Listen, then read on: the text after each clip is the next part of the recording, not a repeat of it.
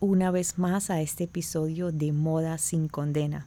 Gracias por conectarte y nuestro episodio de hoy se trata sobre skincare y moda. Si te estás preguntando cómo está conectado el skincare con la moda, te voy a explicar en este episodio desde mi punto de vista cómo están relacionados.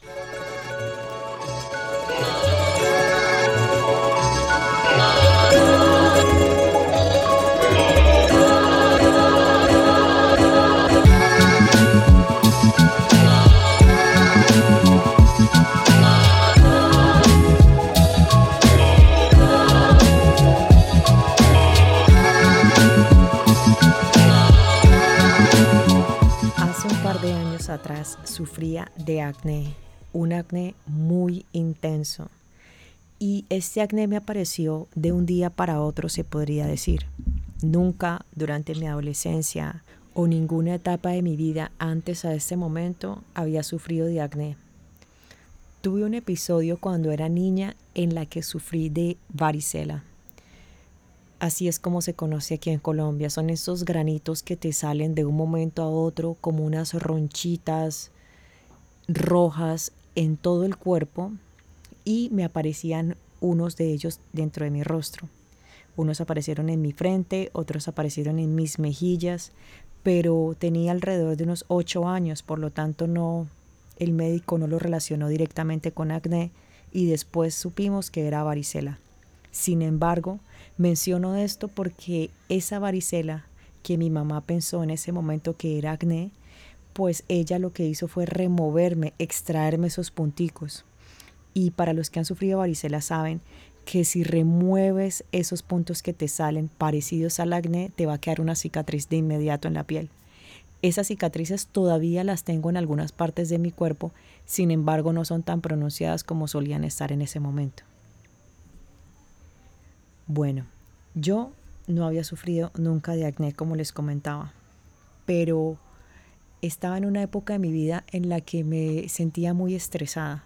Estaba en una época en la que estaba pasando por varias decisiones que tenía que tomar.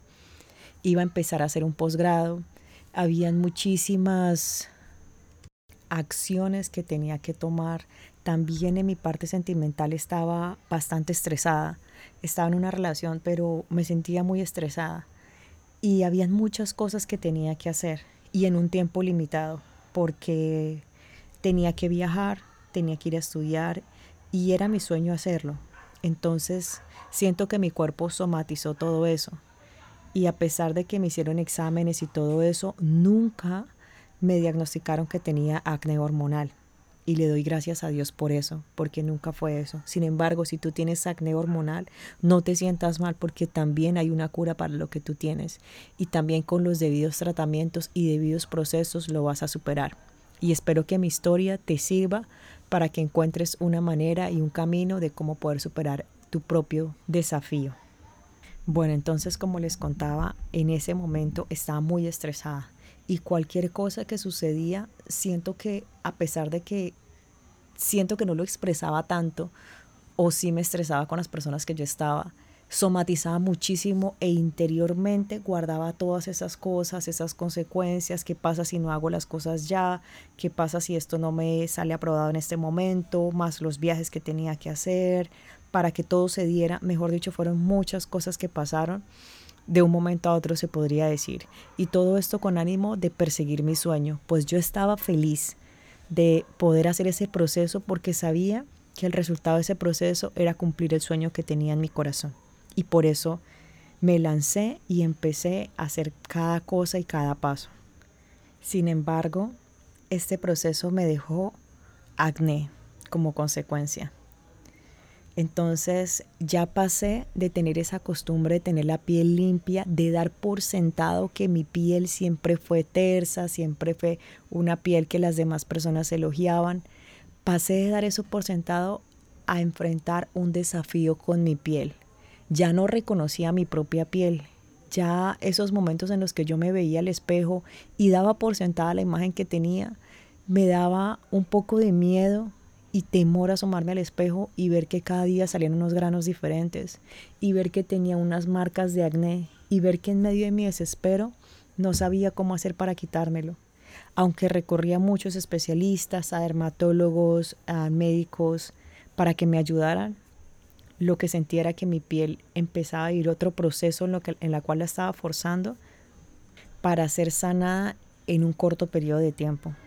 No me estaba dando el tiempo para escucharme y para escuchar a mi cuerpo, sino que quería la solución ya, quería salir de eso ya, estaba muy desesperada y no sabía cómo hacerlo. Entonces lo que tenía a la mano era lo que yo hacía. En ese momento empecé a hacer exfoliaciones, empecé a asistir a lugares de dermatólogos. Con el presupuesto que tenía sentía que se me iba entre las manos para poder solucionar esto. Iba y compraba unos medicamentos muy costosos. También otras personas muy allegadas a mí en ese momento me ayudaban con cremas y con cosas que ellos pensaban que me podía ayudar.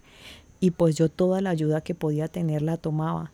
Sin embargo, nada daba ese resultado efectivo que yo quería. Sin embargo, a pesar de todo mi esfuerzo, el acné seguía apareciendo y de una manera diferente. Las personas decían que no me limpiaba bien la cara, fui sometida a procesos incómodos. Una vez encontré a una persona en la calle que acababa de conocer y asumió de que yo tenía acné porque no me limpiaba la cara. Me hizo unas preguntas muy incómodas y personales en la calle que yo sentí que mi privacidad fue violada en un instante unas preguntas que hoy mirando en retrospectiva, miro que no tenían nada que ver con el acné. Nunca nadie me enseñó que este proceso del acné podría ser causa de que estaba somatizando algún proceso. Si nos vamos al significado básico de somatizar, encontramos en el diccionario que dice convertir los trastornos psíquicos en síntomas orgánicos y funcionales. Quiere decir que cuando estás pasando por algo que te causa estrés o algún tipo de desequilibrio en tus emociones, eso lo transformas en alguna dolencia, lo transformas en algo que tu cuerpo se va a manifestar. En mi caso, el estrés que estaba alrededor mío de todo lo que estaba cambiando tan aceleradamente o que yo sentía que así era, lo estaba expresando mi cuerpo a través del acné. El acné me enseñó muchas cosas y un mundo que antes no conocía. Me expuse, como lo decía anteriormente, a la vista de extraños que opinaban sobre mi vida personal, que hacían opiniones de mi higiene y de muchas otras cosas incómodas para tratar, de temas que ni siquiera trataría con mis parientes más cercanos, pero que un extraño en la calle autoproclamado experto en saber por qué la gente le causa acné, se sentía con el derecho de vulnerar mi privacidad. Me encontré en muchos escenarios incómodos, tanto así que a veces no quería salir y a veces no quería exponer mi rostro. No sabía qué era lo que le estaba haciendo daño, si era el ambiente, si era el agua, si era lo que estaba comiendo. Trataba de cuidarme muchísimo en lo que consumía. También trataba de cuidarme mucho en lo que aplicaba en mi rostro pero de nuevo desde el desconocimiento y desde la prueba y el error. También aprendí a experimentar el dolor, no solamente un dolor físico que causa cuando tienes el acné, que es debajo de la piel, ese que no sale y que no se expone, sino también un dolor emocional por ver mi rostro y por ver esos cambios en los cuales estaba pasando, que para mí era un retroceso y que para mí era un cambio de vida como venía acostumbrada a vivir y a verme. Pero también como me acostumbré a tener una piel limpia toda mi vida, a tener una piel libre de acné, no sabía los desafíos que una persona con acné podría enfrentar y eso me hizo más sensible.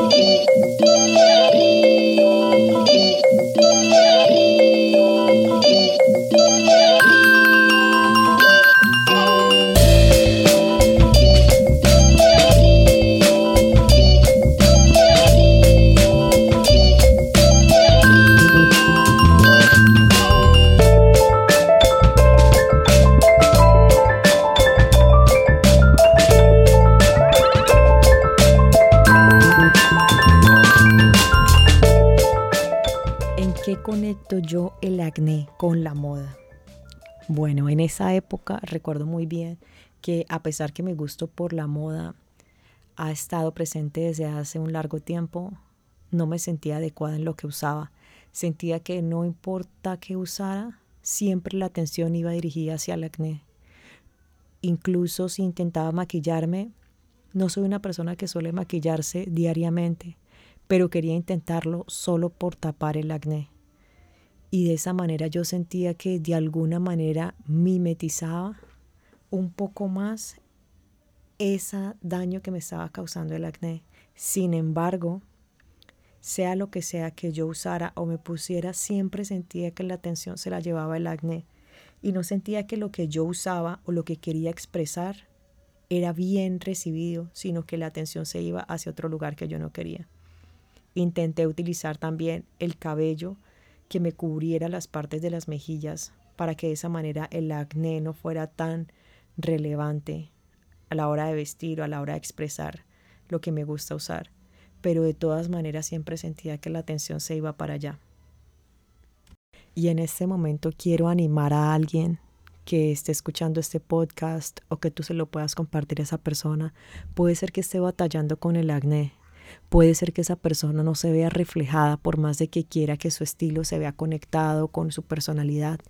Puede ser que se sienta juzgada, que se sienta rechazada, que sienta que ha sido dejada atrás, porque todas esas consecuencias emocionales y aún muchísimas más las trae cualquier tipo de imperfección que uno sienta que tiene y eso es lo que va a reflejar.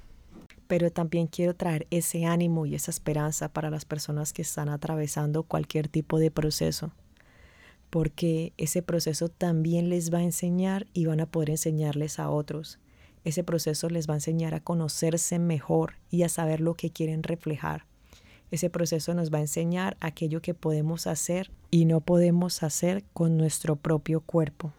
También en este proceso vamos a aprender a escucharnos, a escuchar nuestra propia voz, a estar más conectados en la parte espiritual, a alinear nuestra parte espiritual con nuestra parte física, con nuestras emociones, a tomar un tiempo para conocernos realmente y saber qué es lo que queremos expresar. Y también te animo para que sigas en ese proceso de búsqueda, en ese proceso de saber qué es lo que tú quieres expresar, porque hoy en día siento que hay muchísima más aceptación cuando una persona está atravesando un proceso de lo que había anteriormente, porque con la pandemia y con muchas cosas buenas que las redes sociales nos ha traído, las personas han abierto un poquito más la mente y siento que estamos en una sociedad un poco más tolerantes y que como este podcast y esta comunidad que estamos construyendo, somos un poco más tolerantes hacia los demás. Siento que hoy en día estamos más expuestos a la diversidad y a los desafíos que viven otras personas y también nos relacionamos con que nosotros mismos vivimos esos desafíos. Entonces eso nos hace ser un poquito más tolerantes, nos hace ser un poquito más respetuosos, nos hace ser un poquito más no tan invasivos como solíamos serlo, o al menos eso espero. El otro día apareció dentro de mis redes sociales una sugerencia para seguir a una niña que sufría de acné. Pero el énfasis del contenido de ella era cómo una persona con acné vivía su vida de una manera normal, cómo ella se vestía, qué marcas le gustaban. Y el contenido iba direccionado a sus gustos, a sus preferencias, a lo que ella le gustaba expresar, pero no al acné.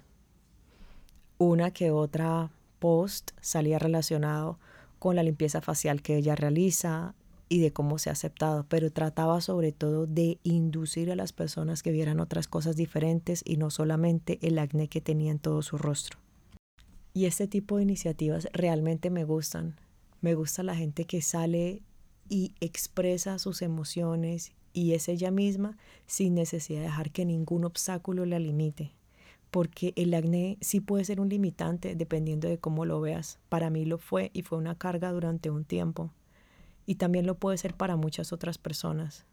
Pero este tipo de ejemplos, como la persona que les comento en este momento, nos hace ver las cosas de una manera diferente, nos hace liberar un poco los prejuicios y no juzgar a los demás y nos hace ser un poco más tolerantes, como vengo mencionando también.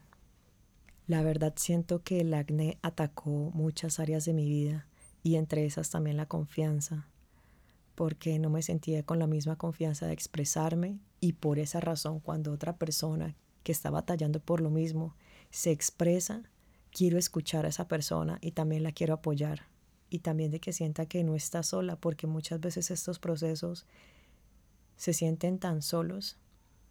Y lo más desafiante es que no es una sola causa, si hablamos únicamente del acné, porque el acné puede ser de diferentes causas, para cada persona es diferente, para cada uno el proceso es totalmente único, y de cuánto dura ese proceso, del esfuerzo que tienes que hacer en ese proceso, de los cambios que debes hacer, de cómo ajustar tu vida.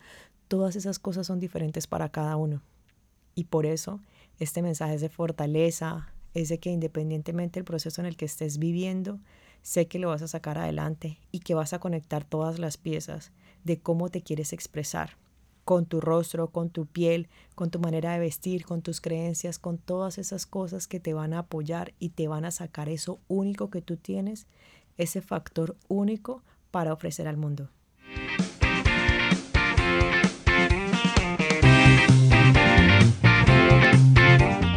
Y hasta aquí nuestro episodio de podcast de hoy, Skin Care y Moda. Espero que les haya servido, que lo puedan compartir con una persona que usted siente que la necesita y que nos sigan a través de nuestras redes sociales, en todas las redes sociales, Instagram, Facebook, TikTok. Estamos como arroba moda sin condena. Ahí pueden ver todos los posts, seguir el podcast, ver cuando un episodio nuevo ya está al aire y también nos podemos conectar directamente. Muchas gracias por quedarse hasta el final de este episodio. Mi nombre es Ale Boshi. Gracias por estar conectados y la música que escucharon hoy es de Ketsa, Matters y Progressions. Intro y outro por Moda sin Condena. Hasta la próxima.